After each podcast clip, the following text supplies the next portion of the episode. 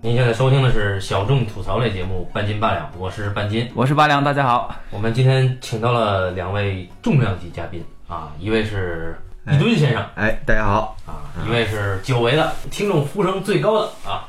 老高。大家好，大家好，我又来了。我们这个直男四人组又聚齐了，哎，老高的声音像是有些便秘的感觉没啊，有，这得了慢性咽炎。反正一个上边一个下边也差不太多啊。对，就是我，我为什么刚才说我们四个直男又聚到一块儿了？因为好像我们节目其他的嘉宾一听那个声音就不太像直男。不是，我觉得你说的 是，你觉得你觉得八两其实就不太像直男我说的是一棒先生，你误会了。哦，对，不是，我都已经在这儿了，那肯定就已经排除我了。他就是因为你在这儿，他非要说一棒，其实他想说的是你。哎呀，原来是这样的。呃，这不要误会了，误会了，啊都是误会啊。对我们今儿呢，这个聊的这个话题呢，非常有意思。对我们今天聊的话题呢，都是人多的东西。对这个人多的这个多英雄为主的这个片子里面呢，正好就死了四个。啊，我们不就做了四个嘛，对不对？我觉得我们今天得死聊死在这儿是吧？这今天啊哈对啊，我们说那个片子里面的七个英雄正好死了四个，然后大家猜什么片子？如果猜不到，现在就把它关了，不用听金了。刚葫芦娃。嗯哎，金刚葫芦娃是死了四个吗？哎，没死，谁都没死。对金刚葫芦娃最后还合体了呢，变成一个。你死了六个，对，就是啊，好，所以我们这次其实是老高，呃，有一个不吐不快的选题啊，一定要聊，就是从春节的时候就开始了。我们应该之前聊过切腹，对吧？嗯。然后老高说，我们应该在剑戟篇这个要发扬光大，要继续深挖。于是老高说，我们要不来个七武士？然后我们就想着光聊七武士，它不太热闹。老高说有办法，因为二零一六年呢，呃，为了纪念一部影片这个上映五十周年，不是啊五十周年，六六年和一六年是呃，不是六六年，是六零年。那就五十六周年，哦，啊总之56是五十五周对，年，反正是啊对，不管哪一年都是纪念这个。对叫豪勇七蛟龙，也叫七侠荡寇志。嗯啊，它其实这个呢是改编自黑泽明导演的《七武士》，对吧？嗯，呃，这个主要其实我我想聊到这个七武士的这个事情吧，还是因为去年，就是二零一六年的时候，美国又又一次翻拍了这个一九六零年版的《豪勇七蛟龙》。嗯，然后就是说，可见就是时至今日啊，西部片已经也没落了，动作片也没落了，在这么一个这两种类型都已经很没落的岁月里面，大家又提起来就旧事重提啊，又把这部七个人的故事又翻拍了一遍，所以说可见这个片子的生命力还是或者说这个题材的生命力还是很强的，对吧？就是因为我们有太多的七个人的故事，嗯，像刚才大家说的七武士，对吧？有七侠荡寇志。呃，还有我们有七剑下天山，白雪公主和七个小矮人，对，这个七这个数字本身就很神奇，就是我不知道为什么，就全世界各族人民、各种题材都爱拍七个人关于七个人的故事。那么，如果要这么去推测的话，这七个人的故事最早一个版本嗯拍的最成功的七个人的故事的第一次尝试，就是我们这个黑泽明导演。啊，嗯他是最早一次把七个人的故事当成一个一个经典来拍的，或者在他手里变成了一个经典，啊，所以说我觉得今天来聊一聊这个具备纪念意义的话题。那这么一说，《七武士》呃，我们的听众朋友应该是都看过的嗯啊，没有看过的可以再一次选择关掉这一期节目。对对对对， 《七武士》讲了个啥呢？非常简单，嗯啊，就是一个村儿遇到了危险，这个村儿里边这个领导叫了这个村委会，开了个会，说我们这个村儿啊挣钱可以，打仗不行啊，对吧？对对那打土匪肯定是不行不是我们得去种请人种田可以，啊，种田可以，打架不行。于是我们得去请人来帮我们打架，帮我们抵抗土匪，啊，于是大家就凑足了钱，由这个村委的某一个干部去镇上请来了七个英雄，嗯这七个英雄啊，这个七个英雄怎么来的就很复杂了，我们就不说了。嗯，这个七个英雄就保护这个村庄，跟土匪决一死战的故事，是不是非常的 easy？对，然后对结局是撂下了四具尸体，这七人当中幸存三人，嗯，把土匪全歼，对吧？不管是美国的日本版的七武士，还是美国版的这个七牛仔，或者叫七侠当寇志，都是这样一个比例，大致流程都是一样的。哎，但是奇怪的是呢，这三个电影啊是截然不同的三个路数，即便是同一部同一个名称的叫《七侠荡寇志》，它依然有天壤之别。所以，我们今天呢切入是从七武士切入，但是我们展开呢还是要聊一聊这三部电影它背后的东西的区别在哪？我们应该从黑泽导演谈起吧，嗯嗯，对吧？因为因为其实我觉得七武士的话题就是黑泽明的话题，嗯，呃，黑泽明的话题也是属于剑戟片的话题，对吧？我不想说某某某是什么东西的半壁江山，比如说呃中国摇滚的半壁江山是崔某某啊或者汪某某啊，对吧？我不想说这种话，我不想说剑戟片的半半壁江山是黑泽明，但是黑泽明导演。肯定是二十世纪日本电影史上，甚至是世界电影史上最重要的一个武士片导演，对吧？因为这个西方，呃，认识东方，认识日本，认识东方的这种侠义文化，认识这种武士文化，对于武士道有理解，呃，包括黑泽明导演晚年在这个国际上的声誉啊，以及这个。呃，美国的资方给他投资的，后来晚年的那几部彩色片，所以说其实如果要是按照成就来说，个人成就来说的话，甚至可以毫不夸张的说，黑泽明几乎是二十世纪最重要的东方导演。那么这个人为什么能够做到这一点？我觉得《七武士》这个片子是起到了一个挺至关重要的一个作用。呃，就是他探索了一种一种能够把日本本土化的一种东西，给它拉到一种视国际视野当中，或者说讲了一个关于普世的这么一个故事，就是说让西方人很能理解你们东方的这个这个武士的追求的精神价值和道德观念是什么，就他的道德标准是什么，或者说他的精神价值是什么。哎，我觉得这部片子起到了这个目的，这就是我觉得这个片子它之所以后来能够有那么重要影响力的主要的原因。嗯对，那么这个一九五四年的这个片子呢，印象很深，就是当时我们在读书的时候，呃，我们入学的前一年，易敦先生他曾经在电影学院蹭去课，蹭课，然后那个时候是徐克导演过来做客，对吧？对对对。然后易敦就跟我转述说，当时徐克其实专门提到了七武士，当时徐克是这样讲的，就是说他觉得电影应该怎样去触发人的通感呢？他觉得应该就电影里边人物的感受应该是和最基本的生理感受相关的。嗯，那么《七武士》里边他是饥饿，就这个其实你是很容易能理解里边农民的处境和武士的处境，嗯，对吧？农民为什么雇佣武士？武士为什么要帮助农民？都是因为饥饿。他是从这一点上讲的。嗯，就是啊其实没有看过这个片子的人，或者有些听众朋友已经忘了，那为什么七武士里面的武士会帮助农民？按理说，在日本一个等级极其分明的社会结构里面，武士是不可能替农民打工的。对，对，所以这七个武士其实是七个浪人啊，也就是失去了武士阶级。就是我们之前跟老高和一吨聊这个切腹的时候，其实简单介绍过武士阶级失去了这个领主以后，或者说战败之后，他就失去了自己的俸禄，自然而然呢就偏离了他本来有的这个稳定的阶级结构，就是他就是介于农民和武士之间的一种人。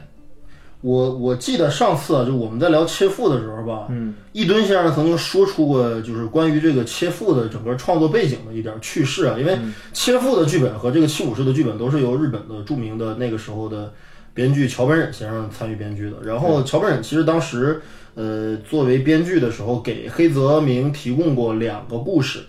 其中一个故事就是易敦上次提到的那个关于一个武士。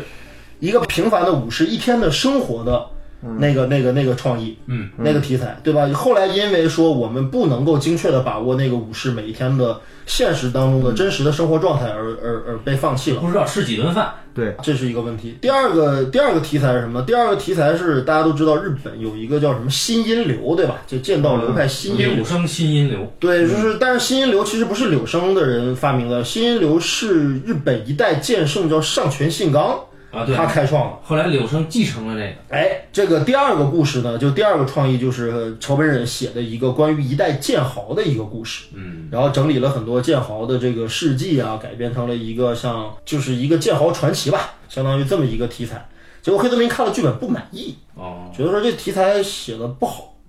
然后这就一下就导致黑泽明那一年可能在一九五四年对吧，他没有作品可拍，所以到最后大家传来传去又编出了一个新的故事。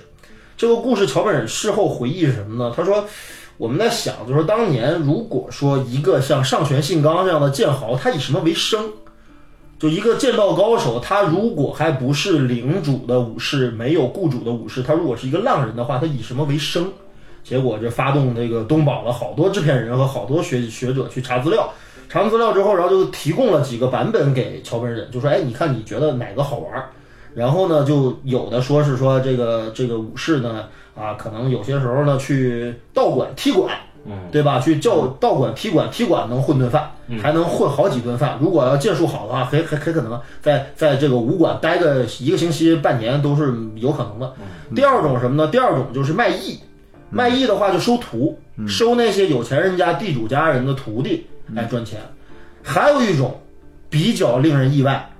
居然去到一个村儿里面去守护这个村儿，让这个村儿里免遭某些恶棍或者土匪的袭击，守几天给几天钱或者给几天饭。嗯嗯，桥本人一听，哎，我想写这个，这个有意思，这就是。就七武士这个题材的由来，一个剑豪故事和一个武士的生活的一天的故事的拼拼凑版，都最后拼成了一个这样的一个故事。七个没有雇主的武士，他们最后在一起去被农民雇佣，保护农民这么个事儿。我印象中，当时这个点子，因为我看过乔本沈那本自传嘛，就《复原的影像》，啊乔本确实查了大量资料，就就刚才你说的，他们靠什么为生？嗯但我印象中，当时最原始的这个点子，雇佣武士保护保护农民这个点子，是黑泽明本人提出来的。哦，就黑泽明就是就是乔本忍，你看他的是什么？复原的影像，黑泽我明看的是桥本忍的电视访谈啊，纪录片啊。是吧？对啊，他自己亲口说的这些话。就是他，他里边提到一个有意思的事儿，就是黑泽明黑泽佐的创作方式，就是黑泽明会把自己的一个一个 idea 他写的这个纸条上，然后呢，大家编剧大家一块儿想故事，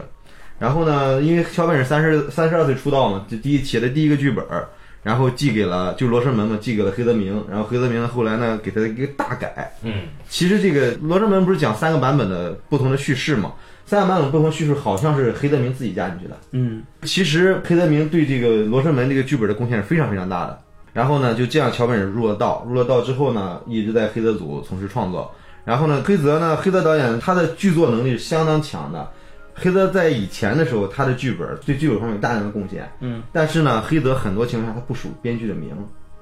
啊，和我们的陈凯歌导演可能形成了截然的反差。嗯，也有也有的，我们某些导演可能，呃，可能找了很多编剧来写剧本，但最后只数了他自己的名字。哎 对对对这种情况也很多。啊对对对，对对对， 但黑泽他想点子会想的特别特别牛，呃，这个要说这话就长了，就是说，对对对就桥本又回忆什么呢？就是说，他们当时写七武士剧本的时候，有一位编剧也很著名，叫小国英雄。嗯小国先生据说当时是不写一个字的，对，他们当时在一个温泉旅店，然后三个人聚在一起，然后写这个剧本。桥本忍写，黑泽明也写，你很难想象一个大导演啊，操，他自己一个字儿一个字儿用钢笔写剧本，然后写完了之后，这俩人把写好的剧本都给小国英雄看，小国英雄说 OK 就 OK，不 OK 就他妈得重写，就他们三个人是这么一种合是作。是因为小国英雄的哎地位在编剧界的地位，那个时候是一哥，就是 当这个一丹先生去世以后，嗯，基本上小国英雄就已经你说的一丹先生是一丹万作先一生，丹万作老师，一丹就是十桥三本老忍师的父亲，对嗯桥本忍的恩师啊，一丹先生。一丹先生病故之后呢，呃，小国先生基本上就独霸日本影坛啊， 就是编剧之霸。所谓编剧老大，对对对对对编只有编剧老大他一个字儿不写嘛，对吧？对对对哎哎哎对，最后就聊来聊去是聊出来的七武士是吧？嗯，嗯，呃，七武士长达三个半小时，剧本写了四十五天啊，可见是一个高强度的一个创作。嗯，然后呢，当时其实我们用今天的眼光来看待这部片子，我不知道几位牛逼！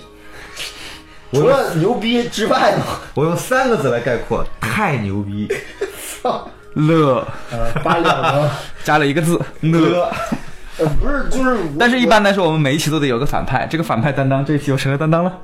好像没有反派，这就个没是有反派，因为七武士，我之前跟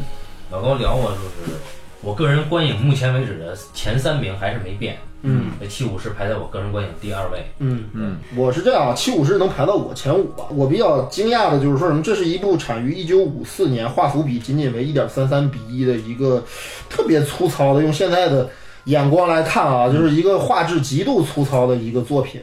呃，它是一部动作片，应该是应该说，而且是一部类型片。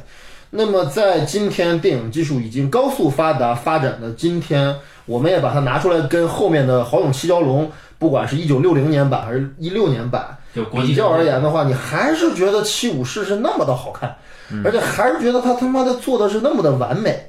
那么这个是因为什么原因？就是我们可以毫不惭愧的说，说你一个五四年的电影拍的比他妈一六年的电影好多了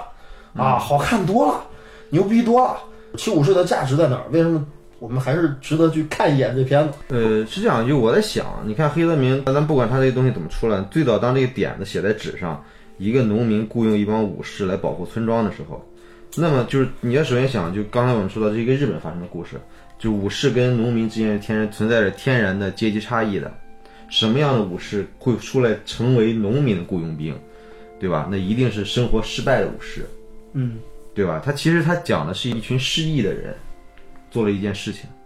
他们是天然的失败者。嗯，其实你本身这个点子，它就带着一种很很普世的一个情怀。嗯，当然说情怀这个词它，它很很那个，对，呃主要是因为情怀在今天是被过度透支了。呃，对，我我其实我想这么说一下这个事儿，就是，呃，我觉得我还是想到那个事情，就是为什么日本有那么多的导演，就是称得上是大师或者一线导演或者是一流导演的人，可能有几十位。嗯，但只有黑泽能够在世界范围内有这么高的声誉啊！嗯，美国人那么认他，中国人也那么认他。呃，但是特别有意思的是，我看过几本就是日本电影史学者写的几本日本电影史的著作，有一位叫四方田犬彦的，我不知道各位听说过啊啊吗对吧？也看过他的书，就是很有意思啊。就是这四这位四方先生呢，反而在呃日本电影史的梳理过程当中，对黑泽导演的评价却没有那么的高，或者说在篇幅上还不是太太那么提他。哎，我觉得有几个主要的观点啊，说一下，就是说很多日本学者或者日本电影史学者认为黑泽不够日本，嗯，认为黑泽导演不够日本，不够具有代表日本电影文化或者日本的文化气质的这么一个人。呃这个事情我觉得也很有意思，因为我觉得你要把黑泽导演跟小津安二郎比较起来的话，你觉得谁更日本一点，或者说谁更加能代表日本人的精神气质一点？所以我觉得这个事儿是一个特别有意思的一个事情。我觉得黑泽还恰恰拍出了这一个能够在东西方语境下，我们老说李安在东西方语境下游走啊，但是黑泽也在东西方语境下游走。我觉得哎对，其实有必要聊一聊，就是很多呃影迷界啊，以及影评界啊所谓的，还有一些电影研究者们，他们曾经都提过黑泽他不够日本这件事儿，我觉得是可以聊的。我觉得这是一个伪命题，其实就是嗯对，你说一个导演他够不够日本，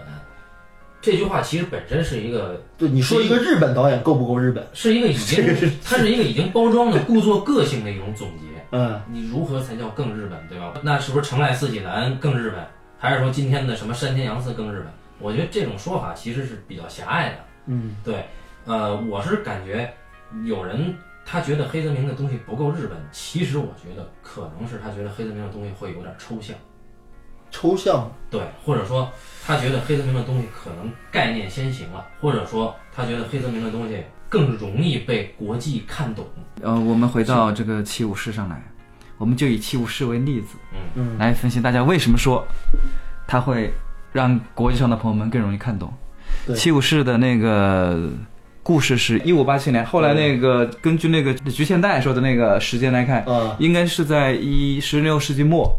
一五八七年前后，那个时候正好是丰臣秀吉已经统一了日本，对吧？嗯，应该是前面一两年丰臣秀吉刚统一，所以就有很多这个武士就成了盲流，对吧？对，以前的大名没了，或者被秀吉已经搞定了，或者是说被撤了，然后他们就就多了很多的流民，变成了这个无业的武士，这是一帮人。然后我们再看看这个七武士拍摄的时代背景，是一九五三年、五四年、五一年的时候是通过了那个。那个日美之间的那个什么那个法、嗯安保那个什么东西已经嗯弄完了安，保协定嘛。对对，那个协定呢，也是天下初定，但是秩序还没有完全定下来，嗯各种东西都还有。那黑市啊，什么那个时候还处在战乱刚嗯战争结束的那一那一套当中还没有结束。我们看的一些日本的一些中央电视台，那几个电视台不是每年还拍一些就是纪念那些那个年代的那些电视剧嘛，对不对？嗯包括什么《我家的历史》，连这种片子里面都有。它这两个时代是很相似的，大家发现没有？嗯，故事所发生的时代和他们拍摄故事的时代其实有一定的相似之处。这就是你刚刚说那个说徐克说这个片子有通感，嗯，我能够认同的原因就是我们拍摄的拍摄这个故事。应该是跟当下有某种联系，对吧？他的这个故事其实某种意义上讲，它也是有某种联系的，包括你说的饥饿感。嗯，你能想象吗？我们在七武士故事当中，农民也好，浪人也好，他们拥有的饥饥饿感和日本战败之后五六年之后那个年那个时代的人一样，他们也会有饥饿感，也是一样的。嗯所以我始终是觉得黑泽的很多片子，它其实是很现实主义的。嗯你包括我我自己看的黑泽那么片子，从很早的什么《泥醉天使》开始，一直往后看，你会发现他早期的很多片子是相当现实主义的。三船和那个志村强演警察，他俩演警察那一部片子，三船的枪被偷了野良犬，啊，演两选。嗯，全篇就是讲的他配了枪，上公交车，然后枪被偷了，对，他得把枪找回来。他作为一个警察，他就找了把枪。那一天他找了好多地方，对吧？嗯，那个黑市、妓院嗯，中国的导演陆川翻拍过一部啊《寻枪》，嗯啊，那个片子，那但是他那不一样，他有一个时代背景在里面。他如果枪找不到，他完蛋。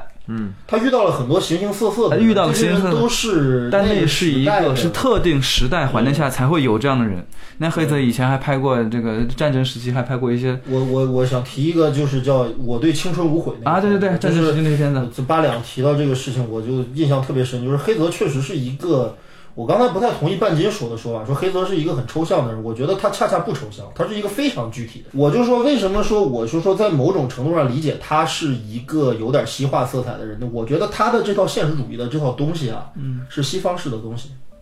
哎，是很西方式现实主义的一种一种方式的东西。他在哎五十到至少在七武士之前，他的东西包括罗生门，嗯，他的就就两个古装片嘛，对不对？嗯那个时代剧啊，他们叫时代剧。我是觉得一直到七武士的时候，他应该是个相当现实主义的人，嗯，只不过从七武士开始再往后，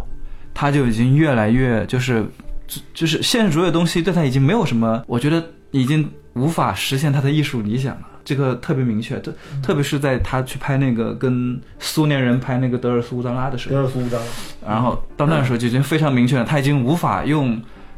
现实当中可见的那些东西去构造他的世界了，所以他已经到最后就拍梦去了嘛，对吧？嗯，他已经不需要拍那些东西了。哎，反而恰恰那个时期我不是很喜但欢这个，嗯那之前，但那之前，他是个相当现实主义的人，包括七武士，我相信啊，七武士的两个阶级，不同阶级有什么民族性，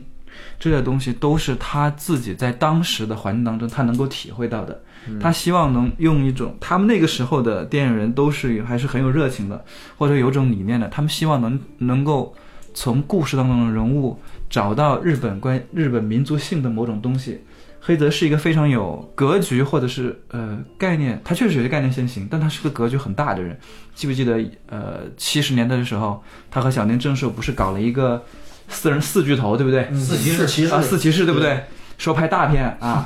然后第一部不就崩了嘛，对不对？嗯说我说我们四个人要拍日本的大片，把日本电影重新从七十年代的那个情色电影给捞回来。嗯嗯。但是那四个人大家聚在一起，发现黑泽明要拍的东西太大了。嗯。就是日本这个电影市场根本容纳不了他要拍的那个投资和回报，所以所以他啊，拍不了。所以大家都管张艺谋导演叫中国的黑泽明。呃，这个我觉得，我觉得刚才八两总结的非常全面啊，就是说，就是黑泽，我们说一句最狗血的话，啊这个民族的才是世界的。就黑泽他的东西，其实我在我理解是浅显的，就是他是一个在各个时代下，他能够得到一个通解或者一个通理的这么一个东西。比如说武士阶级，对吧？武七武士当中，刚才一吨说的就是说一群没落的、没有雇主的，但却心存理想和心存这个阶级的，他们本阶级的这样一种道德观念的这么样一群人，嗯，他们要去伸张正义，他们要去为农民、为弱势群体做事情，对吧？这是武士的节操。虽然雇我的人是农民，可是我仍然要完成我的这个雇佣关系，我要完成我的承诺。就像里边那个志村桥老师扮演的坎兵卫一样，说了一句掷地有声的话，说他们给你的是米饭哦，你是个武士，他们他们都没饭吃，给你饭吃。坎兵卫说：“我不会白吃你的饭的，这七个人我帮你找定了，对吧？就是这种东西很朴实，很直接。就是黑泽不玩那些太虚的、太绕的东西，反而他晚年那些什么梦啊、什么什么乱呐、什么什么什么这个袅袅西洋情啊这些东西，我开始觉得有点形而上了，有点可能不太理解了，或者可能有点太个人了。但这个时期的黑泽明，我觉得是非常非常现实的、非常直观的，哎，非常非常呃，可以说是粗浅的，甚至是比较浅白的。黑泽的整个的他的高度，他不见得在他的利益上。就像七武士这故事，我操，后边那么多人翻拍，我觉得七武士最成功的地方还是他非常扎实的这个剧作水平。我要补充就说，我刚才总结说，嗯很多人说他是不够日本，我说抽象，那其实可能更具体一点儿说，它更宏观，就是黑泽明的他的作品的立意，它其实更宏观，就或者概念先行的一种现实主义。就我其实不太愿意认为黑泽明的作品是现实主义的，就是你看同期刚才八两其实讲这个社会的日本战败以后社会的这这种质感，那同样的。显然，城濑四喜男的《浮云》要比黑泽明现实主义一百倍。就如果非要比现实主义这个度的话，因为黑泽明这个东西，它是一个叙事或者说是一个虚构的现实主义，它不是一个真的从人类人类的根本情感出发的，也不是从人类的处境出发的，它是一个给你讲的一个包装过的一个成人童话故事。我是这样看的，就包括他的什么泥醉天使啊、红胡子啊，它有一些起点是现实主义的困境，但是当它上扬了以后，我们在高潮段落以及整个影片结尾的时候，我们会发现黑泽明的这些作品全部是抽象的，就是他没有落实在这个人这个一个个体的人上，也没有落实在这个人跟这个社会之间的那个具体关系上，它落实在了一种阶级、一种概念或者是一种民族性上。这是我对黑泽会被他们认为是更国际、更不够日本的一种，这是我自己的一种理解。嗯这么换一个角度说一下这个事儿啊，就是我理解，我觉得黑泽明是一个类型片大师，就他是一个类型片大师。你看他一生当中他是拍的这些作品啊，除了早期那些什么《我对青春无悔》什么什么那个叫呃叫《美好的星期天》，除了这些带有明显的有点新现实主义的这种特质的这种片子之外啊，他拍的绝大多数都是类型片。对，比如《资三四郎》，呃，对自啊三四郎不说了，动作片对吧？呃，武士片，然后七武士动作片、武士片，嗯，然后战国英豪对吧？引言里的三个人，七动作片、武士片，到后来天国与地狱悬疑片、警匪片，恶汉田梦悬疑片、警匪片，啊孤往宫保，呃，蛛网宫保呃动作片、呃那个武武士片对吧？时代剧，嗯，他是一个类型片大师。那么他是一个类型片的一个导演的话，就决定了他在他的创作过程当中，他最主要的立足点不是对于现实的临摹，对，而是提出一种介乎于现实和类型规律之间的一种个人困境，比如七武士当中的这七个武士，对吧？这个你你换从什么角度来理理解都行啊，因为美国的类型片也是失意的人，对吧？寻找自我价值的这个过程，对吧？如出一辙，对不对？没有什么新新意嘛，对吧？你把它说是武士和七个牛仔都都 OK 嘛，对吧？所以所以美国人就拍了嘛。 美国人拍的很傻逼吧？他那个那个，就我理解的现实主义，啊，就是我是觉着，呃，现首先现实主义这个词就是一帮搞理论的人研发出来的一个词，但是我是认为理论是无法概括创作的。嗯，说得好，呃，就这是一个你要说现实主义的话，我是觉着就是电影，你现实主义就所有的电影它都存在现实感，你创作者一定是通过现生活里边的切身感受，然后才激发了你的创作冲动。所以说，电影如果没有现实感，就是说，如果真正的一个一个创作者，他做作品，你不管是电影还是文学还是戏剧，他一定是都带着现实感的。嗯，你大，即便是塔尔科夫斯基的电影，它一定也是有极强的现实感的。那就是说，其实你每个人体验到的现实都不一样，你每个人的表达方式都不一样。嗯，所以，所以我对现在可以基本部分同意半斤刚才说的那个观点，就是说黑泽其实是一个高度概括的人。哎，哎，说它到的起点出发点是现实，对，呃对是，的，他讲述的确实是现实命题，哎，呃，但是他是一个高度概括的人。对。哎，然后呢，就说黑泽，就说说黑泽不日本，就我觉得这这个黑对黑泽的批评啊，是有道理的，但是呢，不日本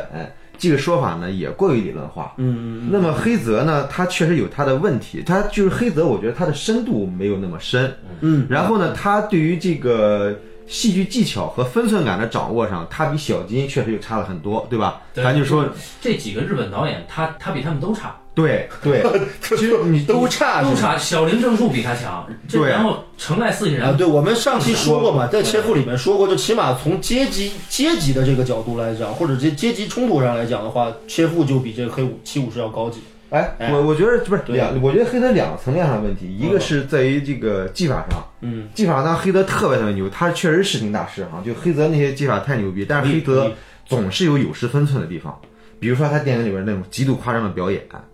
对吧？他他这就是一个不日本的表现嘛。他那套表演体系，我觉得是话剧体系，不是它依然是日本的话剧脱胎出来的，哎呃，我我我但是跟那个传统戏剧、日本传统能乐剧又不太一样。有有有有关系。他这种，我觉得是属属于有点像我们民国时候所谓那种的什么文明戏啊，或者新剧当中出现的那种表演风格，哎对，就对非常夸张。尤其对对以对三船敏郎老师为代表，对吧？我那个我我以前的时候吧，我看过日剧也不多，我最早看的接触的就是日本的，就是黑泽明的电影，我就我以为日本人就那样的，然后后来直到后来我看了北野武的电影，我发现好像也不太一样。哦，哎，反正吧，我是觉得我是觉得在这方面来说，黑泽导演还确实是对吧，有他有他落后的地方。对，喜欢黑泽导演这种表演方式方式的东方导演很多，比如我们著名的陈凯歌导演，就对对对老是在模仿这种表演风格。那本本呃本身，荆轲刺秦王，你看那个李雪健老师那样子，对吧啊？，是这样的你。说黑泽黑泽作为大师是吧？你模仿人家大师的缺点，我觉得这挺有意 思啊，的。是这样的。呃，三船刚出来的时候，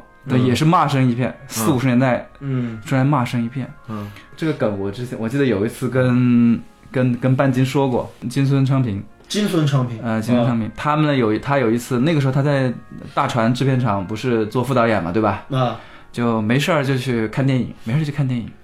看电影呢，经常就是看特效电影的时候，跟他看着，就一面看一面骂，因为他主要不看自己的，看别人公司的。他有一次，他也不喜欢黑泽明，他说黑泽明拍的都是啥？我靠，嗯不看。嗯然后又后来有一次，黑泽明又拍了《离罪天使》，嗯他去看了，看了之后看完一场，他马上买票看了第二场，嗯然后他他回来回头就说，这个《离罪天使》拍的太差了，嗯三川敏郎演的太差了。嗯，然后他就说：“你们谁有他的电话？我要跟他打个电话。不是，这不是这什什么什么什么行为？这是什么心理？”他这是说：“呃，问他什么时候有时间，我想跟他演演戏。” 然后大家就很困惑，说：“他说你不是他演的差吗？”他说：“他是演的差，但是在他之前，没有哪个日本演员那么演呀。问题是，哎，这只说成了这种。他说螃蟹，他说你这就是厉害。他说你看其他日本演员在荧幕上都非常的谨慎，嗯嗯，非常细致，嗯，只有三船非常的松弛。你让他干嘛他就干嘛，他完全这是为什么呢？他完全不在乎那个你的摄影机在拍，就是他完全没有那个摄影机的感觉，他不需要。再一个就是三船他没有做演员的职业压力，因为我们知道， 这个事情说起来就悬了，就要么是极专业，要么是极不专业。因为我们知道三船的理想是做一个摄影师，对对对对阴差阳错当了演员，他一直就是很郁闷，他觉得对对，他这个三川每次在剧组出戏的时候 啊，他就觉得特丢人。你说我一大老爷们儿怎么成了演员？太他妈丢人了！所以每次摄影组去搬器材，他都跟着人后边搬器材。所以啊，应该出力气。但是你不能不说啊，就是真的是三船代表了银幕当中黑泽本人的那个化身，就他是有多爱三船敏郎，这事儿不用说了，还有很多他们俩之间的一些。趣事或者译文啊，就是你说一个导演，一个长时间合作跟一个同一个演员合作的一个导演，他在这个演员身上寄予的肯定有太多他本人的一些特质了。大家看过一些采访，包括一些后来的一些影像，看黑泽明导演是一个啊，如此霸气的啊，戴着大墨镜的一个一个人。但是其实你看三船在他的影像当中表现的是多么的狂野，多么的他妈放肆，多么的二逼，甚至对吧？多么的肆无忌惮。那么这样一个形象，肯定是黑泽赋予这个人的，或者是希望在这个人身上体现出来的东西。嗯，哎，所以我们七武士呢，还是从菊千代这个角色切入。因为局限在你看啊，这个特别有意思。我做了一下比例的判断，你像其实，在七武士当中，局限在的戏是戏份是最多的，它比坎兵卫的戏还多。而大家知道，其实这个故事是从坎兵卫开始的，也就是志村桥老师开始的，嗯，对吧？一个老年中老年武士，对吧？嗯，为了救一个孩子，把自己的头发都剃了，伪装成一个僧人，对吧？智勇双全，这个人从他开始，但是到最后这个故事他妈完全跑偏了，到最后中后段完全的戏全在局限在一个人身上。对，而且黑泽把这个人的这个这个这个身份设计的非常微妙，丫是一个盲流，对吧？一个流浪汉，实际是一个农民出身，一个贫农出身，不知道从他们哪个山沟里边捡了一套武士的盔甲和一个跟完全不合的一个巨长的一把斩马刀，那把刀是。比一般的武士刀要长很多的一把斩马刀，像一根杆子一样举在肩膀上，这么一个二逼的形象啊，走到哪儿之后，他是一个有农民属性的人，嗯，然后但是他又极其向往武士，对吧？武士在他心里边儿大侠，我操，贵族，嗯对吧？牛逼，对吧？他又向往这个生活，所以他夹杂着这两个阶层之间。对，所以他弄了一本家谱，哎，他就说这个是可能从又从哪个武士身上扒出来的，哎，看这是我家的家谱，这是我哎，对然后这看病的 说你叫菊千代，对，他随便一指说这就是我，哎，他不识字啊，所以以我说这们菊千代只有十三岁，如果说啊，三船寄托了、承载了很多黑泽明导演自己的东西的话，那么菊千代这个角色其实是《七武士》这个影片里边破题的点，对，因为他承载了他是一个阶级最模糊的一个人，然后他是有阶级向往的人，嗯，同时呢，他也是最维护农民的人，但同时他也是最知道农民劣根性在哪儿的人。他也知道武士的劣根性在哪儿。哎，对，这个人对两个阶层都有反思，虽然后然你看他那么蠢啊，他这里边是他是一个表演最夸张的一个人啊，所以简直不能更夸张。呃， 他的死是被铺垫最多的人。那么这个角色他其实是整个七武士的这个一个片子的偏演，所以他为什么叫菊千代哈？这个饿了啊，嗯这个趣味。这个就是菊千代这个人物吧，这个人物太太有意思了，因为他其实确确实是一个高不成低不就的人。然后呢，你会发现，就这样的人物，他永远是最有魅力的。其实这样的人物是一个喜剧人物，嗯，他他肯定很像西方戏剧当中那种所谓的叫谐趣型的那种人，哎对，啊，对吧？起到一个对气氛调节作用。但是这个黑泽没有把这个人物处理的那么轻易，啊对。他肩负的东西很多。那你看，其实他是一个不合时宜的人嘛，就是卓别林里边的人物，他永远是他他做一个体面的一个绅士，其实其实啊，很逗的是什么呢？你看啊，就是坎兵卫最早登场，是第一个登场的武士，对吧？嗯，但是在坎兵卫行侠仗义、救小孩儿、救人质的那个时候吧，菊千代是登场的。嗯，菊千代在那场戏作为了一个旁观者登场。嗯，对坎兵卫真是崇拜的五体投地，但是又自己有着那种二逼的自 尊，不愿意去跟人那什么，但是就想跟着坎兵卫走。哎但是那个菊千代那个时候的表演的方式应该是这个孙悟空成为齐天大圣之前，对对对，抓要耳拜挠师腮的状态，对对紧接着呢，特别有意思，在坎兵卫连找了六个人之后，菊千代是最后一个登场的人。肯定会说我们人够了，对我们人够了，而且大家其实后来有人说说七武士，七武士后边也有七侠荡寇志，七剑下天山。这七是怎么来的呀？在剧本当中有精确的表示，这七不是为了凑数，也不是能找几个找几个，而是坎兵卫对那个村子的地形进行过一番了解之后，觉得七个人是最少的人才能防守这个村子。啊，对，这是这是一个最最精确的一个事儿。后来美国那七牛仔，我操，就是找了七个，你也不知道为啥就找了七个。七剑下天山，你也不知道为什么就得非得七把剑。对，然后七个葫芦娃，你也不知道为什么非得哥七个。但是七武士是告诉你了为什么最少需要七个人，而且多一个都不会涨了，因为农民抠儿，农民不会拿出更多的粮食雇更多的人。那个老爹也说了，老爹说什么呢？说我就让你们找四个，但我知道你们会找七个。那农民说为什么呀？他说因为我告诉你们，如果要找十个的话，你们得给我找十五个来，咱没那么多粮食。你看农民是多么精心算 计啊！这是他妈表现过嗯的。就所以你仔细想，《七武士》这个文本，它每一块儿都是有交代的，就它的逻辑怎么推都成立。嗯最关键的是那个七武士，他们这个菊千代啊，给画了一战 旗。这个战旗呢有六个圆圈儿的，六个圈儿，六个圆圈儿，一个三角，哎，那三角是菊千代的，还有一个字嗯儿。所以这个嗯菊千代他他的这个行为其实是给七武士这个片子定调了。嗯嗯，嗯，第二个得说一下那谁了吧，九藏吧，就是张艺谋，嗯就是九藏演员长得很像张艺谋老师。哎，不是，我觉得比张艺谋老师还是略逊一点点。哎，你其实前一阵儿那个微博里边不是有一个很有趣的那个东西嘛，就是嗯把中国的演员集合起来要拍一个七武士，啊，然后九藏正好是张艺谋嘛，啊，对吧然后张丰毅是志村桥嘛，啊，反正就是这个九藏这个人物很有意思。啊九藏演九藏这个演员好像叫宫口京二啊，宫口京二老师，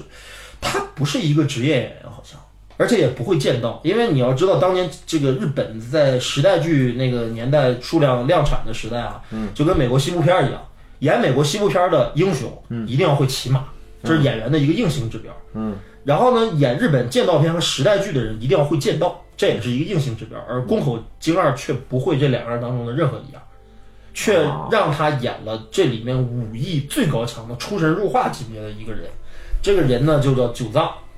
然后呢，这个在这个正片当中，真正直接表现这七个哥们儿里面谁武艺更高强的是有两个人集中表现过。第一个就是砍兵卫，砍兵卫冲到屋里面一刀，对吧？把那个劫持小孩的那个小偷给干死了。他是空手夺，然后直接面目击的正面表现的唯一一个正面表现的人就是九藏，九藏与一个人决斗啊，然后先用竹刀，两个人互相击到对方的肩膀上，嗯，然后对方说平手了，九藏说其实不是，如果是真剑，你早就死了。那人不服，拿真剑跟九藏磕，结果九藏真一剑把他砍倒。对吧？这个后来这个段落啊，被美国这两版的，对，用飞刀来表现过这两个段落。对，然后呢，这个这场戏就很关键，就是说因为直直接表现一个人武艺高强，只有这么一个人物，所以可见这个人物其实是黑泽有意的去塑造了这七个当中最强者，嗯肯定是九藏无疑。嗯啊，对，宫口健二老师后来好像还当过摇滚乐手，他后来又唱过摇滚乐，对，你可以查一下，这个人很有意思。他他倒也经常在黑泽的电影里边出现。对，就是长得真的很有特点，我操，让人对过对目不忘这个人。关于这个九藏呢，因为我入电影学院之前的时候，蹭课听徐浩峰老师讲过《七武士》这个电影。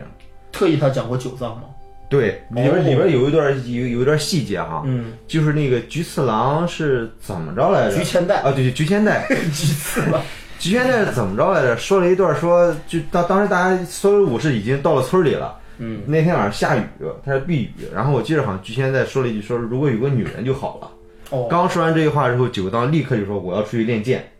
然后啪啪就去雨里边就练剑了。在在那个丛林里哎边，在这在个山细林节里很有意思啊，对，然后徐晓峰说说这个是是特别有意思，就为什么说这个，就山里边他知道山里边修行的人啊，嗯，为什么要学武呢？因为武是一练武是一种发泄情欲的办法。就修行人在山里边，你觉得他见不到女人，他可能没有情欲，但其实，在山里边，他情欲会更旺盛。那么在这种情况下，他必须要练让练武，打一套拳，哎，就不想这事儿了。所以说，当那个菊现代一说“女人”这两个字，九藏立刻说：“我去练武。 条件反射，我操， 这个事儿，我觉得你需要多提一嘴啊，就是因为之前最开始我不是说，就是《七武士》这个创作灵感的时候，这个桥本忍说过，他在写《七武士》剧本之前想过一个关于剑豪上弦信纲的故事嘛，嗯，所以落实到《七武士》之后呢，可能他们确实需要一个类似于剑豪或者是最强者这样的一个形象出现在电影里，嗯，那么这个人物既可能有点上弦信纲的特点，又有点宫本武藏的特点。那么在日本剑道片或者是在我们的武侠片当中吧，其实不近女色，嗯，这个事儿确实是苦修和习武之人必须得克服的一个障碍，嗯，就是日本的这个不管是资三四郎还是宫本武藏，嗯，他一定到最后得斩断这个事儿，”嗯，就是得禁欲，这斩就断就了什么事儿？情欲，斩情欲啊断男女之事，对吧？就是每一个苦修的侠客或者每一个苦修的这个这个高手啊，他一定要禁欲。嗯禁欲是苦修当中的必须的一个环节。嗯，就像古龙小说里面他妈的天天睡妞那那绝对不可能是侠客。嗯，哎，但是我就欣赏古龙小说里，天天水妞那是最高的高手，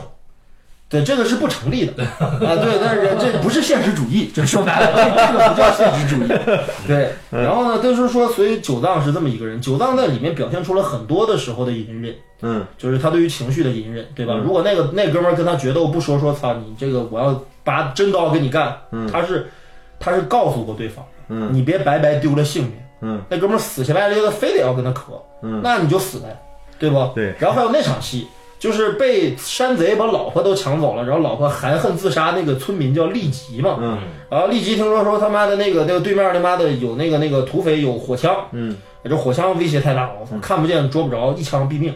然后这怎么办呢？说我去把枪夺回来。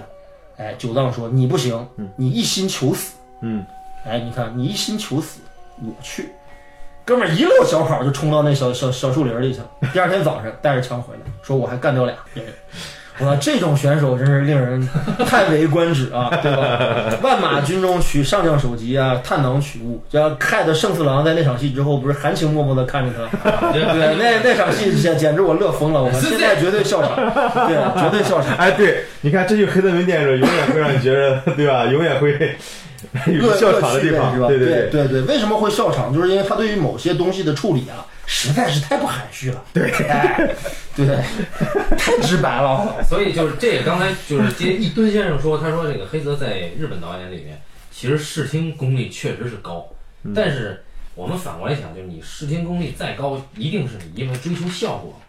才是视听功力高嘛。对对对，如果说你不是那么追求效果的话，那你的视听会有你自己的风格。我这次为了做这个节目，专门去看这个一九六零年的嘻哈单口日，以及他妈的二零一六年的嘻哈单口日，我就发现这个视听这个水平差距吧，应该是应该是次元之间的差距。就是黑泽明的这个那拍这个七武士，他的这个视听实在是太好了。嗯，就简直是完美的。就除表演这块儿我们单说，但是就光拍法上，拍规模，拍这这个气氛，还是拍这个这个这个动作，无一例外，六零年版的是没法儿就是望尘莫及的。我觉得我说一下这个视听的事儿，就是你像当年在五四年的时候，日本当时电影技术条件之落后，我们今天可能很难想象，就是几乎在没有任何现代高级的移动设备的情况下，它能完成那么多复杂的调度。你看我说的高级设备，比如大家没拍过电影的人，大家看过摇臂，对吧？都知道摇臂是那种非常大的那种那种机械机械装置，对吧？可以操控摄影机的，没有啊。轨道轨道是有的，但是它很多拍摄地点是不满足于架设轨道的。嗯，然后呢，汽车啊车拍也不稳定，啊也很危险，怎么办呢？摇摄镜头成为了绝大多数动作镜头实现的方式。什么叫摇摄镜头呢？很简单，把摄影机固定在三脚架上，嗯对吧？摇，对吧？就就是就演员跟走哪儿，我我摇到哪儿。嗯很多其实你现在在看黑泽明的很多，起起码在七武士那个年代的很多运运动镜头，它就是靠这招实现的。摇摄镜头比较难在于焦点的控制上。嗯，哎，在于焦点的控制上和那种混乱的局面当中的，你要完成一个调度的话，尤其那么多的演员，啊，完成一个镜头很容易出现问题。那怎么办呢？一遍一遍的拍，一遍一遍的拍，一遍一遍的拍。七武士这片子拍了整整一年多，就是因为排练的时间长，就是因为就剧组就一双眼睛盯摄影机，因为没有监视器，那个年代没有监视器，对吧？就是靠摄影师一个人就看着这监视器，就把这套复杂的调度拍了。那么多演员，下还下着大雨，那边还打着灯，还有马，那马怎么控制啊？对吧？就我操，就简直你你很难想象这片儿咋拍拍完的。就黑泽明试多少次啊黑泽明电影里的马是全世界最好看的马之一，应该是，嗯就是马的姿势动势，嗯，没有任何一个导演能拍出黑泽明的马。嗯。对吧西部片也很难拍，觉得就是美学上那不用说了，就尤其后来到有舞者的时候，你可以看看那个时候的马戏，已经是带有那种就是就是那种强烈的绘画质感的那种那种那种风格了。我其实现在再再去回头看。一九六零年版的这个美国版的《七侠荡寇志》或者叫《豪勇七蛟龙》的时候，我觉得他可能留下的唯一遗产就是给中央电视台青年歌手电视大赛留了一个主题音乐，那这应该是颁奖典礼，对对对对，就是留了一首跟《星战》一样对对级对别经典的一个颁奖典礼的音乐。哎，但是啊，是这样，就是我在重看这个片子的时候，听到这个音乐，我还是很感动的。就你要配合这个画面去听这个音乐，真的是匹配的。这个音乐来自于著名的作曲大师埃尔诺·伯恩斯坦的手笔啊。嗯嗯，就如果说它是一个颁奖典礼，你大家听腻了的音乐，你再看这个片子的片头的你时候，你不会因为看了青年青歌赛之后，然后绝再对看不会这个听音乐，对觉会得有点会出非常戏。感动的，就是因为它这里面是是有它的英雄主义以及田园牧歌的氛围在。嗯，刚才我们之前讲了，就是说黑泽明他们就想到七武士的点的时候，他是他是自带现实感的，嗯，但是你你同样这个移植到西部片的环境里边儿，西部西部牛仔去保护这个也是保护墨墨西哥农民，这个事情它现实感就弱了很多很多。它不是没有现实感，只是说它这个现实感它本身不自带一种冲突和对立。哎，对对农民雇武士这事儿充满了冲突。对哎，对武士不甘心，农民不放心。对，他妈从头到尾这两伙人就他妈明争暗斗，我操！你记不记得那个村里有一老有一有一老老农民家有一漂亮姑娘，对对吧？我操，这武士进村这下来把姑娘剃了头发又给藏起来什么之类，结果这还是让圣四郎给睡了。 结果还是让生死郎给 睡了，对、哎对对，然后呢就是这种不信任感啊，贯彻了七武士的始终啊。对啊，让让大家有些时候真觉得妈的操，你们哥七个为什么这么一帮货，你们值吗？我操，对吧？就是那那种那种挑战你的这种这种价价值观的东西特别多。对但是七家当后制没有这个玩意儿，它也有一点儿，但是你感觉不到这七个牛仔跟那个他雇他们那会儿墨西哥人之间存在什么一个特别对立的一个啊他关系。哎们就是一个雇佣兵嘛。这是一个最严重的问题。对哎，这个大前提不存在了之后，导致这个文本就变得薄了。你看那个《七武士》里边，对吧？最感人的一台词，最后的时候，嗯，那个康明卫说说，最后获胜的其实是这帮农民。对我们对吧又失败了。对，我们就就是因为坎兵卫啊，这个武士很悲催。他说：“我他妈活五十了，我这辈子最大的愿望就是当一城之主。嗯，可是我他妈一辈子都在打败仗，哎，我能侥幸活下来就不错了。哎哎，徐当时当时这个徐晓峰老师讲这段话的时候，嗯，讲这段话，徐老徐老师自嘲嘛，说说我这段看了我特别特别感动，因为我我看着我在想，哎呀，我年轻时候想将来我怎么着也得是一个国际级的导演吧。嗯想着想着就人到中年了。当时徐晓峰老师当时还没有拍那个《倭寇的冬季》啊，他还自他还没有成为一个导演，对嗯吧？但是其实你看这个是是是有很多很多的感触的。对，那么那么我们再看这个七豪娇哈气 傲娇啊，先气解傲 娇，先解释一下片名儿。啊，叫什么来着？对，啊这一九六零年的片子呢，它叫《The Magnificent Seven》，就是说伟大的七人。啊哎呀，伟大的奇人华哈，华丽七人组。嗯好伟大，然后呢，它中文译名叫《七侠荡寇志》，嗯对吧？也什么港译名叫什么《豪勇七蛟龙》，嗯， 对吧？然后一堆先生把它译为七豪蛟。七小龙哈，对七蛟龙来，七蛟然龙，后呢，这七蛟龙呢，它的演员阵容应该是堪称亮眼啊，绝对是他妈的爆炸级的 阵容。我七小龙里边居然。呃，这个台词那那句话说，我居然照搬过来了，我们又失败了，最后获胜。对这个从何谈起呢？对呀，嗯对，就是这个你说你一个牛仔 啊，对啊，你这能对啊，就是你你看啊，就是这个在七武士当中，其实严格来讲，在村子当中进行的战斗有四场，我们称之为四场攻防战，嗯对吧？在美版当中只都是缩减为两场。嗯那么在最后一场大雨战，呃雨雨中决战之前，在武士一方已经撂下了三个武士、三具武士的尸体的时候，嗯，是两具，哦两已具经两具死了两个人了，对平八和那个谁片片山五郎兵卫都战死了。嗯，然后在撂下两具尸体之后呢，当天晚上村民把酒嗯肉拿出来款待他们，意思明天估计要弄不 好大家全葬这儿。我操！然后砍兵卫说：“妈，怪不得菊前代家说他们什么都有，就不给咱拿出来吃。果然这样。”嗯，就是这种这种感觉，就是贯彻七武士全篇，就是对一直他在挑战一种，就是你的这种这种这种阶级之间的这种这种哎，对嗯对，对但是我们看美国人他玩什么呢？美国人他喜欢玩亲情， 知道了，他请那个口琴课，哎就是查理斯·布朗森利老师。嗯对，我们知道就是之前说了好多是这个这个《豪勇七蛟龙》里真的也是汇集了当啊时西部片六十年代七个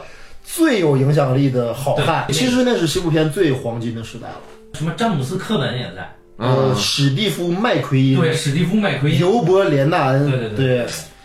哎呀，查尔斯·布朗森，反派一还个有地那方，哥们儿，革命往事》里那炸弹哥嗯啊，都在。哎呀，还这有嗯反个派一号埃里瓦拉赫，埃里瓦拉赫好坏手里的丑，然后啊你再看这里边由查理斯·布朗森先生扮演的这个人呢，他可能长得有点印第安血统啊，嗯那个那种感觉他，说了，他说我是墨西哥人和美国人的对白人的混血。所以他呢就每天在墨西哥村里面带孩子，有仨小屁孩儿、小男生儿就特别喜欢他嗯啊，然后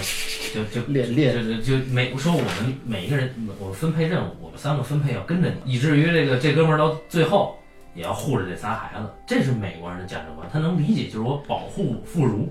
啊，其实吧，你看美国人在改编这个文本的时候吧，他用了一些心思。你比如说，就查尔斯·布朗森这个一半墨西哥血统，一半他妈的这个这个这个白人血统的这个人，那不跟局现代的处境一样吗？这当时时值美墨战争时期，对吧？有点历史知识的人知道美墨战争是一个什么样的一个局面，对吧？美国那帮镖客和那帮人，他们其实是侵略者，啊对吧？其实是侵略者。啊那么，但是我我我看不到在在《七侠荡寇志》里，我看不到这个历史背景赋予这两拨人的一个决定性的这么一个冲突。而且到最后那个就是这个七蛟龙里边年龄最小的那个那哥们儿，那哥们儿才像是啊那个菊千代，他本身是个农民。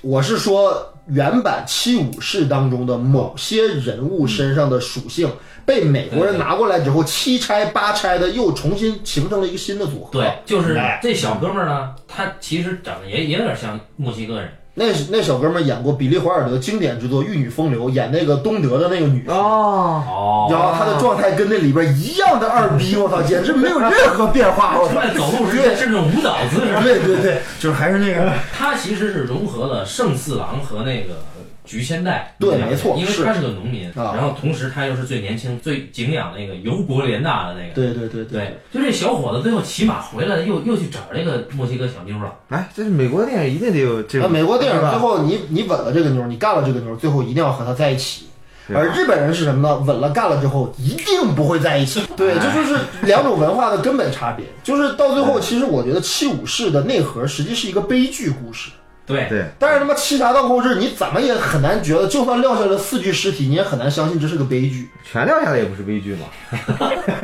对啊，就像拯拯救大冰瑞恩一样，对对对拯救大对冰对瑞恩，你很对难解释那是一它个是悲一个剧。，对，它是一个但美七国。武士绝对是一个彻头彻尾的悲剧。然后我们看这个剧作技巧啊，也有很严重的问题，就是你看他七侠断头制的高潮段落嗯，是墨西哥山贼杀回来的。当时是墨西哥，他们本身就是这个墨西哥村庄人就形成了两派，啊对一派主主战，一派主主和。对，在在牛仔们挡下了第一波攻击之后，这帮傻逼居然要主和，而且他妈的还联系了这个土匪之后，给他们开了绿灯，哎还出卖了引狼入室牛仔们。然后关键是你出卖是可以啊，啊那我们就想出卖以后你这个你这个攻防战就不成立了嘛。嗯于是美国人他想了一个办法，嗯，出卖了没关系，我把这个七侠呀、我给绑起来，嗯然后我再给他放了。呃，所以这个反一呢，比如说说我虽然俘虏了你们，我也缴获了你们的枪啊，但是没关系，嗯，我的手下送你们回去，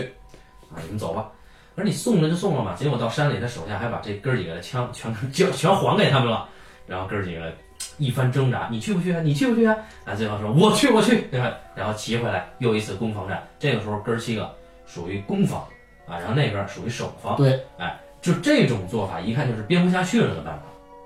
对集让体适应这个反转，让主客体来换下位置，哎，对，但是一六版是规规整整的两场攻防战，一六版就更傻逼，我们一会儿再说一六版，好吧？嗯，但是我就说比较一下原版七武士啊，其实原版七武士的话，我觉得跟后面的版本有一个最重要的差别是什么呢？后面的不管是七剑下天山还是七侠荡寇志，它都是一个侠义故事，它讲的是侠客行侠的这个事情。嗯，对，但七武士在战斗场面的设计上，它是一部战争片的战斗设计。嗯，哎，它为什么说它是一部战争片呢？这别看这边只有哥七个，那边只有四十个这个这个土匪，别看只是这么一个不到五十人的这么一个规模的一个对决，但是你看它的整个的作战作战思路，对吧？嗯，夜袭、偷袭，对吧？攻防战第一场是怎么打的？攻防战第一场的时候是都堵上，他把那个村子能进进到村庄的路都堵上，嗯放一个口儿，进来一个消灭一个，刻意进来一个消灭一个，这是一个非常非常典型的一个军事思想，对吧？因为我们是守方，我们弱势，你们是攻方，你们强势，那怎么以弱敌强，对不对？嗯，这是完全是一种军事化的一种战术思想，嗯，对吧？而七侠荡寇志和七剑下天山，呃，没有这些东西，没有战争思维，对他吧，明卫来了以后，他第一件事儿做的什么呢？他先画了一张地图，在画地图之前，拍摄了看兵卫勘测整个村子周围地形的过程。对，那么这纯粹是一个军事思想。对。然后我们看这个七侠弹头日，它确实也有地图，但是那个地图好像就太 low 了。没什么卵用，对对对，然后他的不管是攻击还是防守啊，因为他这里边赋予了看兵卫这个角色一个前史，就是他和那个就他那个手下叫啥叫平八七郎次好像叫，啊，就七他俩郎次是参加过大战争的。 虽然他们屡战屡败，但是肯定打了不少。所以，所以看病对，人这他们他自己是说了，嗯对。有有战略思想的，所以这个这里边我们会看到很多值得考据的东西在，嗯，所以这这对是专业性啊。他们可能经常参加这种村与村之间的大型械斗。而且而且有了更丰富的经验更有意思的是，我觉得就是在夜袭就偷袭这个土匪老巢那场戏当中啊，平八居然第一个就战死了。嗯，这个事情在在发生在还没有开始的四场攻防战之前，让大家心头真的是压力很大，因为本来村民跟武士之间就不信任。嗯，一场本来设计的好好的一场偷袭的夜袭，结果又撂下一具武士，本来大家力量就薄弱，这他妈还没开打之前就死了一个。嗯，平八的死，其实我觉得是一一笔不错的一笔处理，对。就让正式开战还没开战之前，我方就损兵折将。对，而且平八又是一个特特别特别乐观的一个有人，亲和力，对，很可爱，对吧？对第一次见他是在那儿劈柴，对吧？对哎，说功夫很差，但人不错。对，对，但是这些东西在《七侠荡寇志》里有吗？没有。突然想到的啊，就是日本啊，嗯出过一个 TV 版的动画，名字叫《七武士》，嗯对这个动画拍的不差。啊，你看过呀？对这里边不说局现代变成了一个机器人对，他是做了一个什么，大概是蒸汽朋克的这么一个世界观。哦，那我回去要看一下。然后菊现代是一个半机器半人脑的这么一个人，哦，嗯他是唯一一个七武士里边唯一一个机器属性的人，其他都是人，所以他这里边把武士和农民之间这个事儿又嫁接到了这个机器和人之间哦，嗯啊。然后这个东西它整个的画风画风非常有特点，就我也没法概括。就大有克洋是吧？呃，它是个 TV 版的，嗯，实际上要比大有克洋的画风更收敛一点。嗯，我觉得起码就是说日本这个，听你这么说完，他起码知道这个故事的基本内核是什么。对，呃，而美版则进行了一些比较粗暴和简单的改编，嗯这也没办法。就，就需要比较一下这个豪勇七蛟龙的二零一六版对对，对嗯去年上映的这一版，由丹泽尔·华盛顿领衔，而且跟他合作很密切的导演安东尼·福奎阿，嗯对吧？之前拍过合作过训练日是吗？啊，对，《训练日》两两一个黑黑组合，对吧？这位导演呢，跟《七武士》拍摄的那个年代呢完全不同，因为他在这个片子里边儿炫耀了自己的，就是我们今天的机械科技发展大发展之后，嗯他想怎么拍就怎么拍，哎，就是你比如说怎么拍这个人多呢？嗯，他把这个所有的反派啊、嗯一字排开从草原上跑下来，哎哎，呀就，是这么拍，你知道吧？我觉得其实一六版最 low 的地方吧，在于什么呢？其实我觉得视觉上面啊，其实我个从我的标准来看，我觉得比嗯六零六零版是有进化的，是在视觉场面上来说，不能说有多有美感，但是视觉轰炸上完成的还不错，呃，效果是可以的，效果是够够的。但是我最痛恨一六版的地方在于一六版有一个特别幼稚和天真，以及甚至我觉得有点痴呆的那么一个关于呃种族的一个探讨，或者是一个伪善的这么一个国际局面。对，它是一个国际纵队，对，它是一个国际纵队。为什么这么说呢？这七个七个人变成了什么模样，你知道吧？这七个人里，我告诉你啊，一堆有黑人，嗯，有老人，嗯，有还有亚洲人还，有老人，有印第安人。你能想象吗？《七牛仔》里边有一个印第安人，还有墨西哥对，人，还有墨西哥人。对嗯我操，这歌有没有？印度人呢？呃，印度人应该没有。哎，那我感觉就像离太远。像印度阅兵一样，骑着自行车驮着七个人出来，这个对吧？很有场面感嘛。对啊，就是说这七个人达成了一个组合。你且不论这七个人他妈在那个年代可不可能他妈凑在一起， 对对对吧？就是就是在那个年代怎么可能有这么一个组合呢？不可能。但是他妈这片子就可能了。那他讲的是一个小资产阶级、有产阶级去对抗大资本主义的这种，呃，血腥血腥积累大大官僚资本主义这么一个对过程。就说什么呢？说是一个安详的小镇，嗯，这小镇没有不太穷啊，没对有之前的那他个呢守着一金矿，这小镇啊，然后这金矿主呢就把这小镇用极其血腥的方式给镇压给夺了，嗯说这镇以后他妈就是我的，属于就是恶意兼并吧，嗯恶意土地兼并。啊这就有点像血色黑金那个背景。啊，然后呢，哥们儿夺完了呢，丫走了，就回到他萨克拉门托的那个庄园里边待着。嗯，这时候呢，小镇里边就有一个寡妇，啊，这个丈夫因为抗击暴虐死了，这寡妇呢去另外的村里去找人去，就传人就去就就反抗了。嗯，然后我们就相当于七武士里边看兵卫这个角色呢，是由谁呢？是由丹泽尔·华盛顿老师扮演的。嗯，他是一个前北军战士，然后他现在还是一个是是准尉，就是一个赏金猎人，呃，嗯对，也是准尉，就是骑兵队的啊，就是对，有有有衔儿，有啊有军衔儿。啊衔的一个赏金猎人，感觉是从昆汀电影里面出来的。哎，有 点像，对对对。然后嗯这哥们儿呢，八个人是吧？有点像八恶人那个。然后呢，这哥们儿呢，不知道为啥嗯就接受了这个女人的雇佣。然后这哥们儿，什么叫做不知道为啥？这这女人没有什么钱，就就那么一袋里边那点破金币。就是说，操，我们这个是正义之行。哎，对，我就他一他一听说你说要打谁吧，那女的把反义的名字一说，好，这事儿定了。嗯。然后接着看他没传交代为什么他那么痛快。然后传人的这个过程也很草率。嗯，他呀，先找了一个这个镇上的一个专门诈骗的一个一个哥们儿，那哥们嗯儿确实枪法不错，是一个肌肉男。呃，一个就是由这个对星爵大人扮演，哦，哈，啊，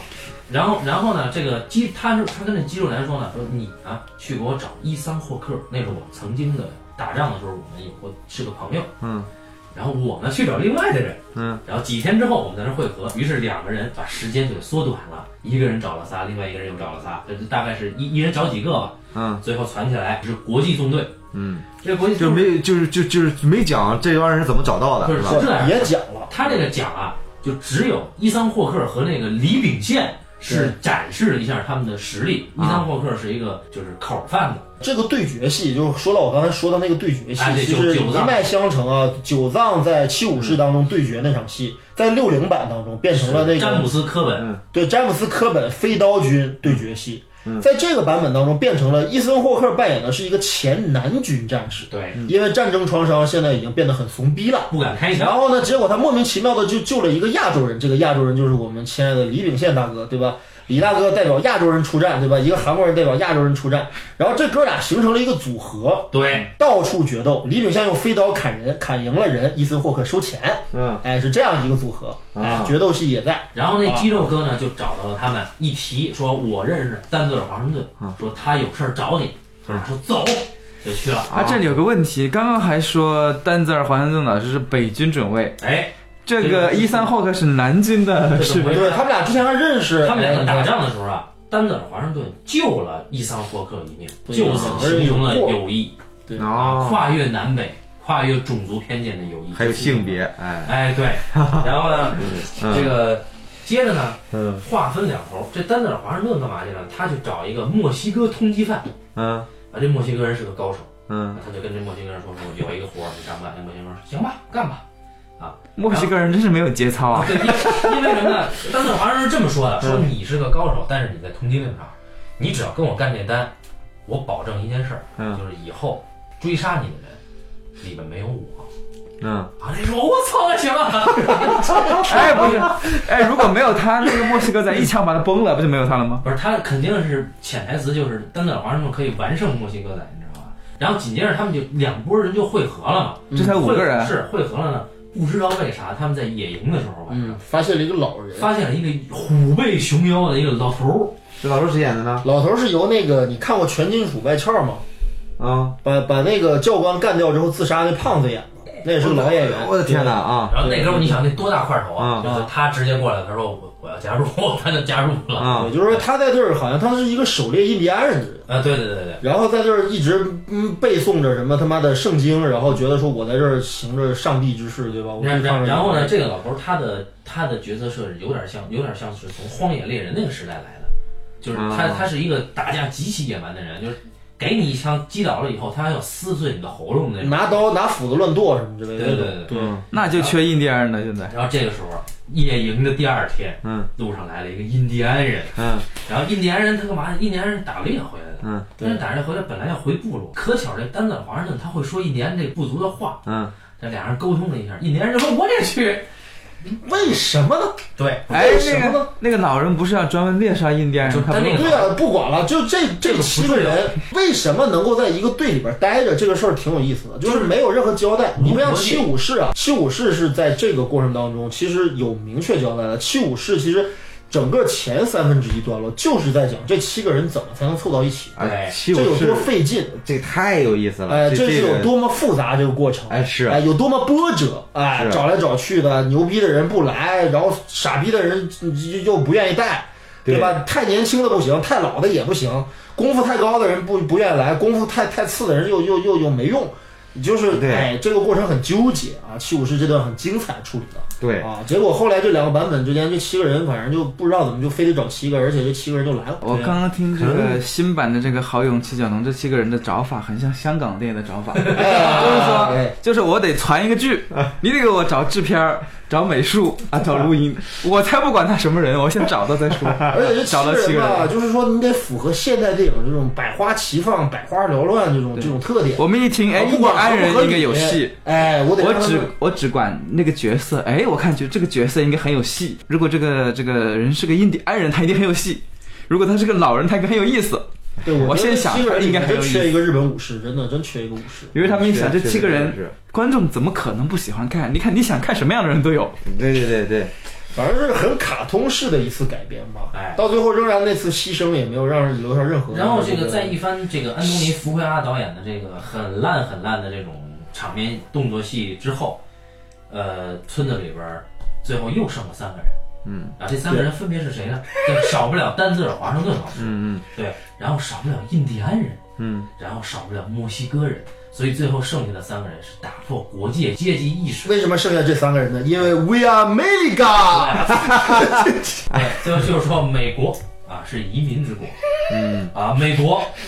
向世界敞开大门，嗯，你们三个人最后成为了英雄，都可以留在这儿，而白人去他妈的，亚洲人去那哪这和那这和这个唐川破总统的这个这个方针是不是有一些哈对，所以就这个片子是在川普上任之前嘛，啊？啊，然后这关键是。这个片子最后一次才交代为什么丹泽尔华盛顿轻易的就接受了这单任务，嗯，是因为反一在丹泽尔华盛顿小的时候嗯，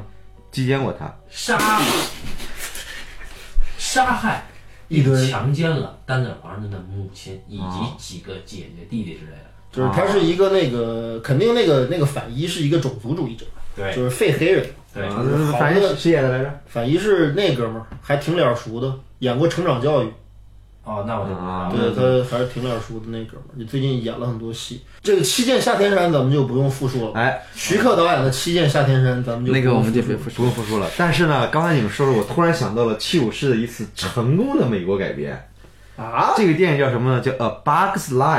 哎，虫虫特工队。就皮克斯公司的动画片，哦哎，这是皮克斯出了第二部动画片《哦玩具总动员》之后。哦，哎，你看过吗，老高？我我有看过印象吧？对吧也是拉塞特做的。对嗯对，那不是看的讲年代有点久了，具体细节可能有点记不清。那讲的什么故事呢？就就是一窝蚂蚁，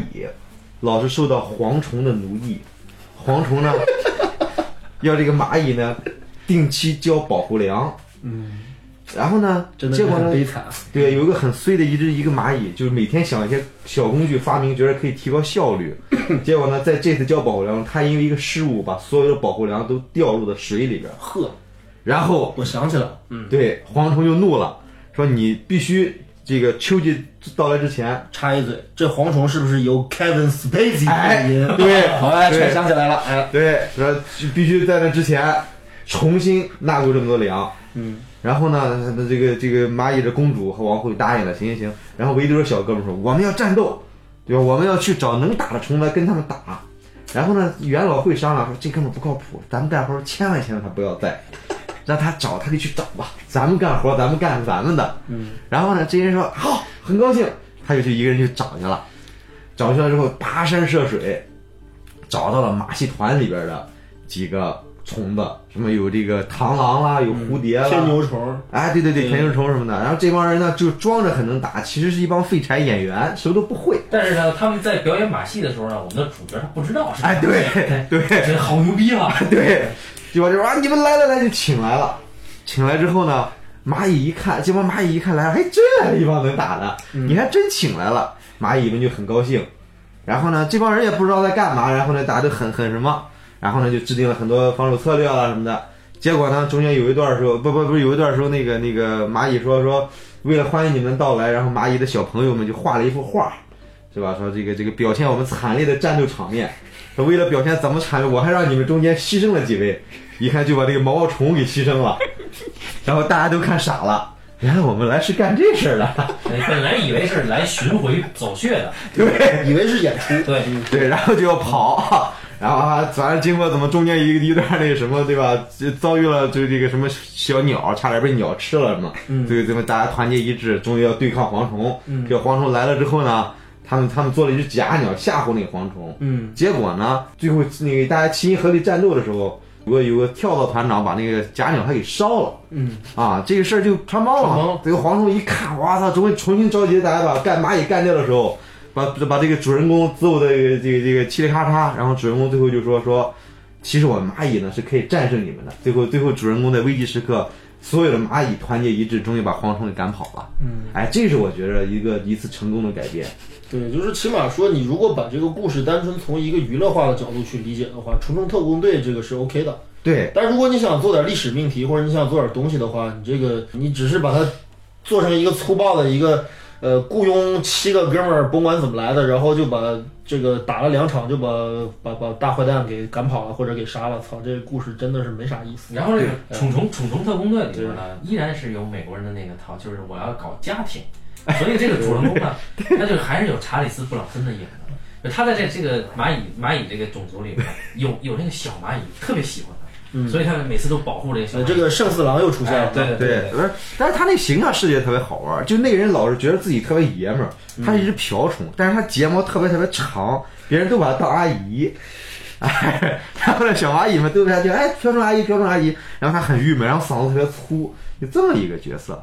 然后他这里边也有个人成长嘛，就是那毛那个是毛毛虫还是什么虫，最后要变成蝴蝶。啊哎，对对，我终于变成一只美丽的花蝴蝶了，对吧？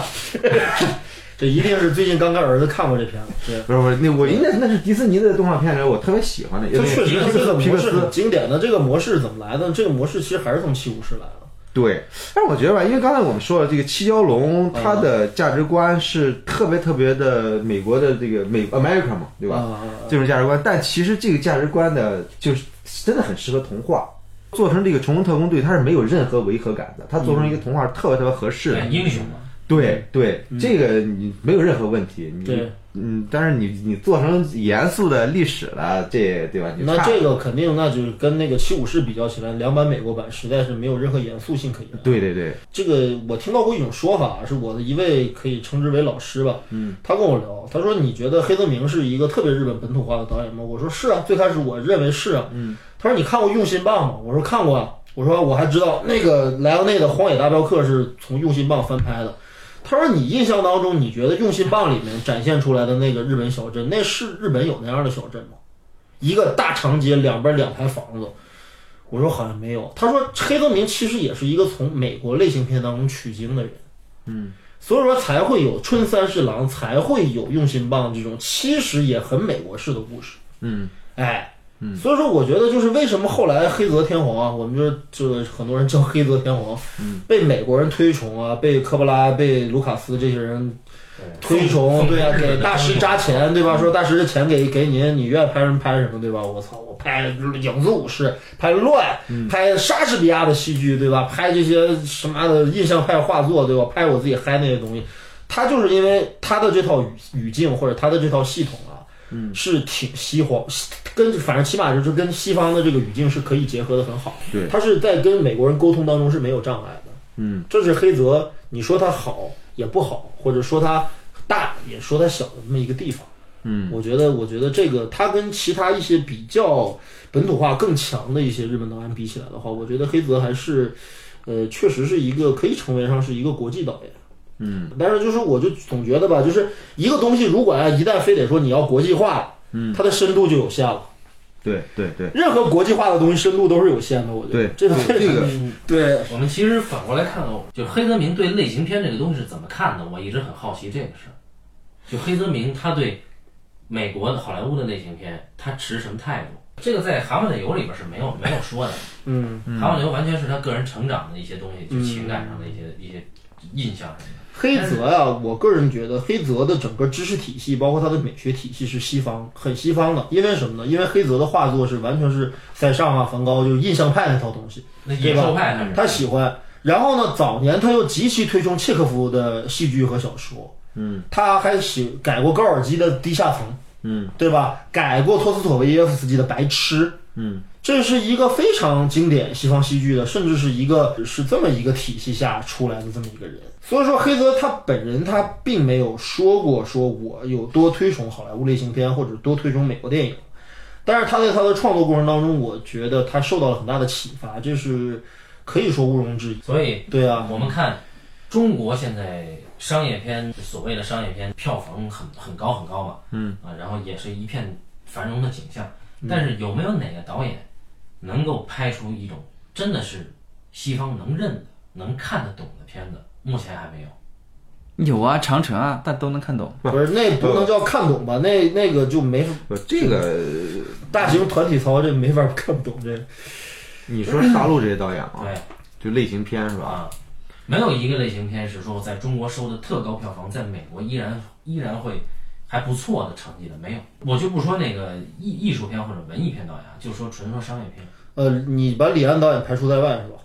大陆李嘛。李安他在美国是给美国拍的片子有票房吗？在我印象中，八十年代有一段类型片特别繁荣的时候，嗯，当然他没有条件把类型片打出去，嗯，但是呢，我是觉得那时候类型片拍的已经很不错了。你说九十年代初吧，应该是八十年代，反正八十八九十年代、九十年代初之后就不行了。你像《双旗刃刀客》这样的级别的，肯定还算算不错的嘛，对吧？嗯但是《双旗刃刀客》那时候已经是八九年了，但是八九年之后，我印象中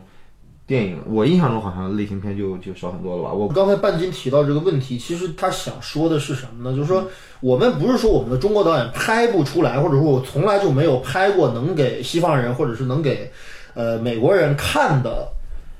这种商业类型电影。嗯，是我们自己并没有能够把我们的某些价值输出到我们的商业类型片当中去。嗯嗯，这个是做不到的。嗯，我们要不然说了一个美国人的故事，嗯，要不然说了一个操我们自己也不知道是他妈从哪儿来的一个故事。对，但黑泽讲的一定是日本的故事，对他只是用西方的方式去讲而已。你比如说哎今年今年出的这个《西游伏妖篇》，伏妖篇啊，对吧？这其实就是一个马戏团杂耍片嘛，就它里面没有、没有一个故事盒，嗯，没有所谓的戏剧观，也没有说我们普世的西方人也能看得懂的东西，它有的就是说我这个东西足够炫，嗯，足够猛，这个特效，嗯，足够残暴，这不就是也是美国二零一六版《七侠荡寇日》的情况？对所以所以这个事儿在不是这个一程个嗯度上讲，它可能确实是在视觉上做到了普世化，对，对，嗯，就是说观众会在故事和视觉效果之中，他会怎么取舍？其实这个事儿我一直以来也很困惑，就是究竟说你把一个故事做好，做到什么程度，而你的视觉效果上可能哪怕简单一点或者简陋一点，观众也会认。但是现在还是是你相反的，现对在吧嗯漫威大行其道，大家漫威的故事都是一样的，对对吧大家就跟肯定是要看效果，全家桶里的炸鸡一样，你随便拎出一块儿来，味儿都一样。对啊，但是但是漫威它的故事，它毕竟还有个成熟的故事模式啊。嗯，对，它还是成人童话嘛，对对，它它的价值观还有它的那些效果，它的故事起码还是很完整的。嗯。它对而且它它它一定是及格线以上的。嗯，好，所以我们的结论就是说，呃，即便有人说黑泽明不够日本，但是黑泽明足够国际，这一点呢，我们全亚洲可能就这么一位。呃，可以这么说了，就但放到今天能不能这么说，我不太确定。但是黑泽明导演逝世于一九九八年，他活了八十八岁，一九一零至一九九八，嗯，几乎他的整个人生就是二十世纪电影最辉煌的这个阶段。他一个人就跨越了至少三个时期，对吧？从早期的这种正宣片，嗯、或者是这种初级的类型片，到他中期的强个人风格的这种作者性质的类型片，到晚期的纯个人表达式的这种、这种、这种作者电影，他横跨了三个时代。就是一个导演能做成黑泽明这样，太他妈幸福了！这是电影的幸运，或者说一个导演最幸福的事儿。就是说我在每一个时期都有人有钱让我干拍我自己想拍的东西，这个就是最幸福不过的事儿。而没有日本那个年代跟黑泽明同时的好多人都没能够熬到八十年代彩色时期的那个黑泽明的那个阶段，他们都活不到，就生存不到这个年代。你现在再看的话，黑泽明电影的生命力，他确实讲的，他确实讲了。一个很普世的一个东西，你不像大岛主那些政治电影，对吧？嗯，金城昌平或者是吉田喜重或者是小田正浩的那个时期的很多政治电影，你到今天看着了，你觉得没法看。嗯就不管是手法上还是内容上，你觉得操你在搞什么？我操，真他妈不明白了！我操，嗯，就那种感觉没有。哎，黑泽的故事你放到今天来一样成立。对哎，你放到今天来仍然觉得挺好看的。对，哎，你放到今天来，你觉得他说那点事儿仍然不露骨。但是我们现在中国的黑泽明 已经赶上了，他赶上了第五代，也赶上了中国电影大改革、大发展、大开放这个年龄时代，嗯对吧？他又走在了时代的前列。啊，哦拍出了啊伟大的长城。哎对，伟大的长城，对吧？就我们是，拭目以待吧。对啊，嗯，对，而且而且这个其实这个这个东宝公司是握有黑泽明基本这个在日本时期的，不算后来美国时期的那些作品的全部的版权。他们制作了一套完整的黑泽明的硬化世界，就每一部黑泽明拍摄过的电影都有一个纪录片，啊都有，这是一整套完整的东西，挺好看的。就是其实日本人对自己的这个这个最高成就的导演还是有特殊礼遇的啊，其他那些导演没有经历过这样这样规模的待遇，每一部作品都找一个都做了一个纪录片。啊哎，黑泽明的《硬化世界》这个这套纪录片几乎收藏，呃，收藏在了全数都收藏在了就是 CC 美国的标准公司出的黑泽明的作品序列里面的每一本里面都复杂了这一部片子里面的那一个对应的黑泽明的《硬化世界》的那一集。对，所以这套纪录片是可以能被大家看到的。黑泽明也是少数几位我把他的作品全部都看过，一部没落的导演，这也是我为数不多的几个人。对，其中也有应该也有张艺谋老师呃，张艺谋老师可能都没看全，哦。呃，莱昂内看过，因为莱昂内就留下七个片儿。好，今天就聊到这儿，关于七武士，关于豪勇七蛟龙啊。那么感谢大家收听这一期的半斤八两，咱们下期再见。拜拜。嗯